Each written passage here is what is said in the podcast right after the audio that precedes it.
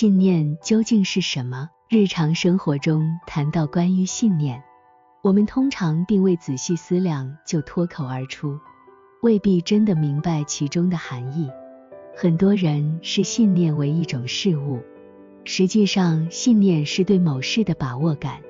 如果你相信自己很聪明，你就会底气十足地说：“我觉得自己真的很聪明。”当你对自己的智慧具有把握感时，你就会充分发挥聪明才智，有所成就。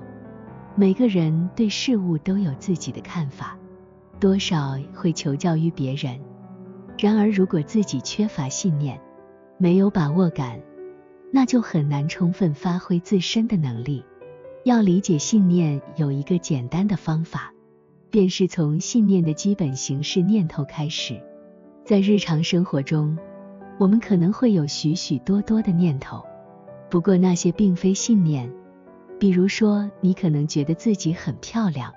当你对自己说“我很漂亮”时，这究竟是个突然的念头，还是一个信念？要取决于你说这句话时的把握感。如果你对自己说“我并不觉得我很漂亮”，这句话真正的意思。对于自己外在关于美丽的这件事情，我没有太大的把握。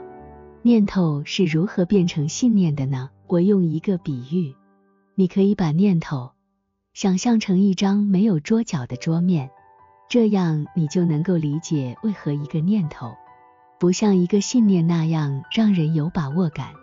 没有桌角的桌面不足以成为一张桌子。所谓信念。就是有桌角支撑的桌子。如果你坚信自己很漂亮，你怎么知道自己很美呢？难道不是因为你有相关的依据来支撑这个念头吗？而这些依据应该是你过往的一些经历，就是这些桌角支撑的桌面形成的信念的把握感。那么依据是什么呢？是别人对你的夸赞，还是你看到镜子里的自己？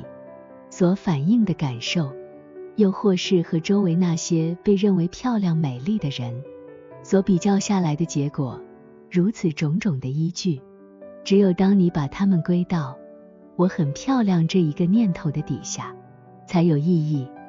这样你的念头才有桌角，形成一个真正的信念。要是你能理解这个比喻，就能够开始理解信念是什么，形成的同时。也开始思考如何改变信念。首先，我们要知道，如果有足够的桌角，也就是足够的依据和经验作为支撑，我们就能够建立任何想要建立的信念。在这么多信念中，那一个才是真正的信念呢？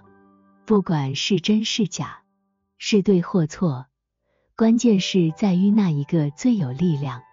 我们会发现周围的人会给你支持，让你更深信自己的想法。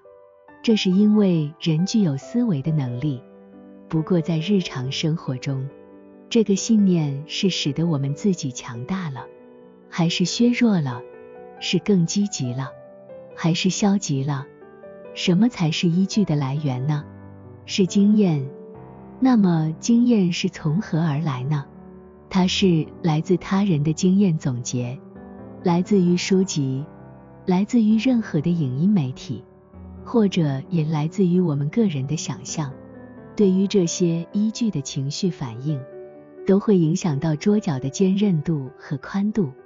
最坚固牢靠的桌角来自于自身的经验总结，痛苦和快乐的经验会带来很大的情绪的反应程度。越强烈，为信念提供的支撑就越坚固。同时，经验的多寡也会影响到信念的强弱程度。此外，支持一个信念的依据越多，所形成的信念就越大。那么，依据是不是一定要精确无误才能够加以引用呢？其实不然。不管是真实的，还是虚拟的，是精确的，还是有所偏差的。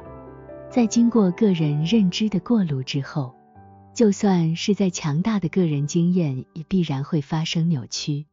人是具有创造和扭曲的能力，因此，构成信念的依据的桌脚是层出不穷。有个现象是，不管依据来源如何，只要我们接受它，我们就会信以为真，不会加以质疑。如果我们接纳的依据是消极的，那么它的负面影响是不容小觑的。当然，我们也有能力把那些虚拟的依据发展成追求美梦的动力。只要我们越相信它是真实的，越容易获得成功。我们的潜意识并不能够分辨出何为真实，何为虚幻。只要有足够的信心，并反复的加以练习，我们的神经系统就会信以为真，即使这一个依据在现实世界中从未发生过。信念的精髓是促使自己发挥所长，将梦想付诸行动。